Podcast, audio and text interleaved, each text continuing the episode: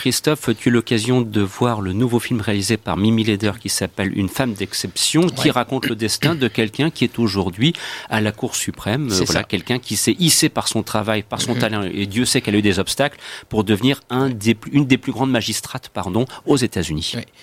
Euh, ouais, c'est le, bah, c'est le nouveau film de Mimi Leder qui a pas tourné euh, au cinéma depuis 18 ans, puisque le dernier c'était Un monde meilleur avec Kevin Spacey mm. et puis Ellen Hunt en 2000. C'était coton ça quand même.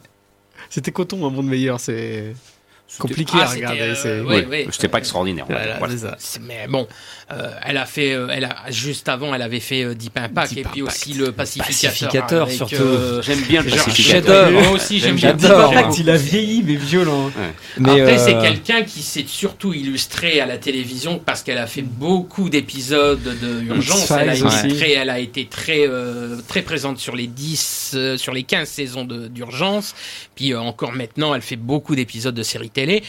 Là, euh, le film n'est pas foncièrement mauvais. Ce que je peux peut-être reprocher un petit peu au film, c'est d'être un petit peu trop dans le classicisme, un petit peu scolaire. Hmm. C'est un, c'est un drame biographique qui explique plus ou moins euh, quel, a été le rôle de, de c'est un petit peu trop didactique en fait. De Russell Bader euh, Ginsberg, euh, mm. voilà, qui a, qui, a, qui, a qui, a, changé la face des États-Unis en militant pour le, le droit à l'égalité euh, dans les années 50, 60, mm. pour que les femmes puissent voter, tout ça. Oh. donc c'est voilà, c'est très. Euh, elle a un peu trop scolaire. Oui, c'est. Bah, elle a mis leader quoi en fait. Bah, voilà, ça, ça sort pas un petit. C'est un petit peu ce qu'elle fait, ce qu'elle a toujours fait.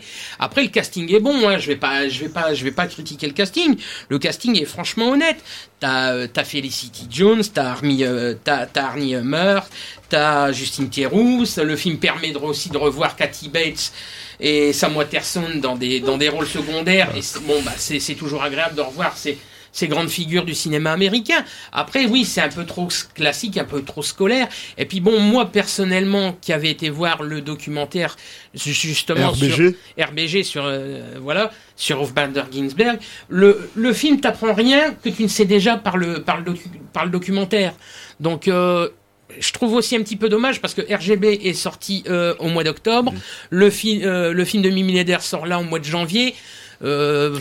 Oui, mais est-ce que le documentaire a été euh, bien distribué, bien bah, vu, bien visible pour le coup? bah, Bizarrement, ça a été justement, euh, j'avais poussé un coup de gueule quant à la diffusion des documentaires, et c'est un des documentaires qui a peut-être été le mieux distribué cette année. Hmm, et euh, puisqu'il a même été deux semaines à l'UGC, c'est un documentaire qui est qui est très bien fait, mais après le film t'apprend rien de plus que tu ne sais déjà. Mmh. Ça rajoute des violons et ça fait un véhicule à Oscar. Oui, voilà, ça fait un ouais, ça fait un peu bah, la couleur des sentiments, euh, tous ces films un petit peu euh, militants sur le féminisme, tout ça. Bon, après c'est bien joué, mais ça reste très scolaire, très, très classique.